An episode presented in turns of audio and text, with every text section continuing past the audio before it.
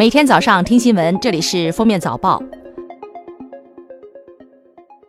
各位听友，早上好！今天是二零一九年一月五号，星期六，欢迎大家收听今天的《封面早报》。今天我们将正式迎来二十四节气中的小寒节气。今天弱冷空气影响北方，华北、黄淮等地霾天气减弱或消散。周日起，霾天气再度发展，南方未来几天以升温为主，但阴雨不断。今天起，全国铁路实行新的列车运行图。随着南龙铁路的开通，厦门将首开厦门北到成都东的高铁。其中，一月五号起将首开成都东到厦门北高铁，一月六号起首开厦门北到成都东高铁。该车六点五十从厦门北站始发，二十点二十九分抵达成都东站。商务座票价为三千二百零七元，一等座票价为一千七百一十一元，二等座票价为一千零三十八元。近日，海航、大新华航空、祥鹏航空、深圳航空等多家航空公司宣布，从一月五号起暂停收取国内航线旅客运输燃油附加费。国内航线燃油附加费再次进入零元时代。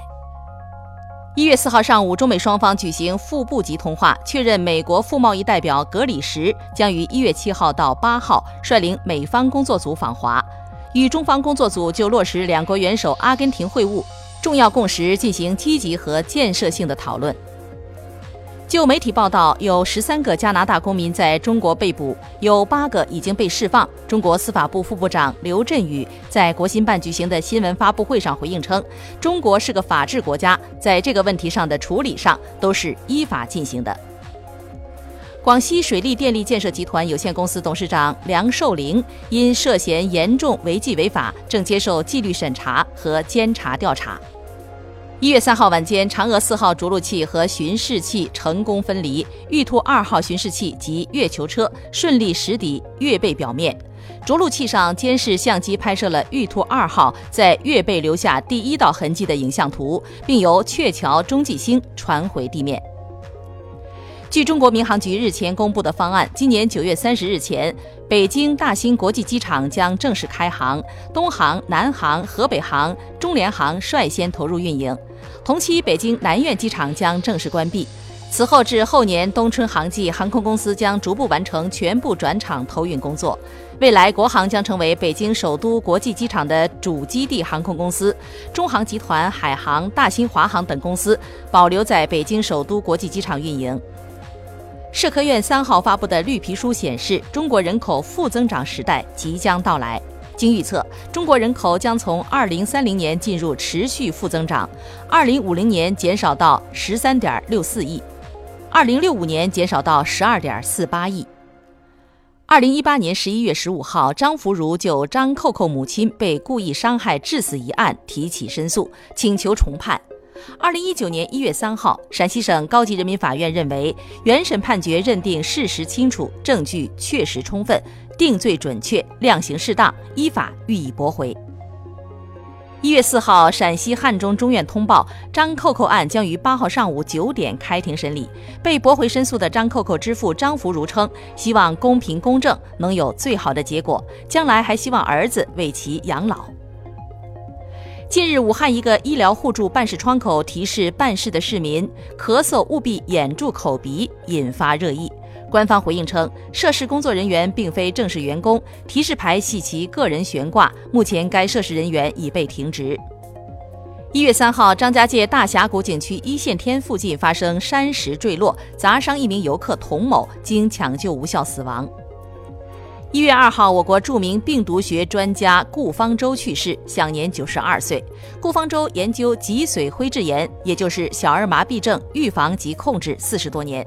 一九六零年成功研制出首批脊灰活疫苗，后又牵头研制成功糖丸减毒活疫苗。此后，脊灰发病率逐年下降，使数十万儿童免于致残。一月三号十八时起，西安启动重污染天气一级应急响应。按照规定，幼儿园、小学、初中及同等学历学校采取弹性停课措施；高中及同等学历学校停止所有户外课程。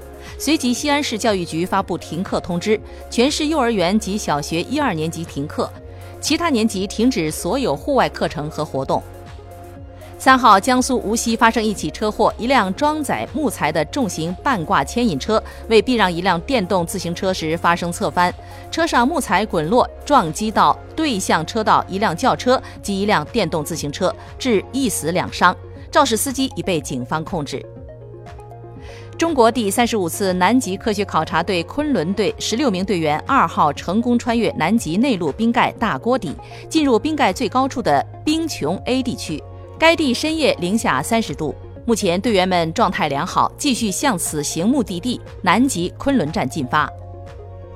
当地时间一月二号，由美政府资助的史密森国家动物园因政府停摆被迫闭园，连动物园镇园之宝大熊猫的直播也被迫中断，这令大批美国媒体和粉丝连呼失望。有媒体指出，显然对民众造成了毁灭性的影响。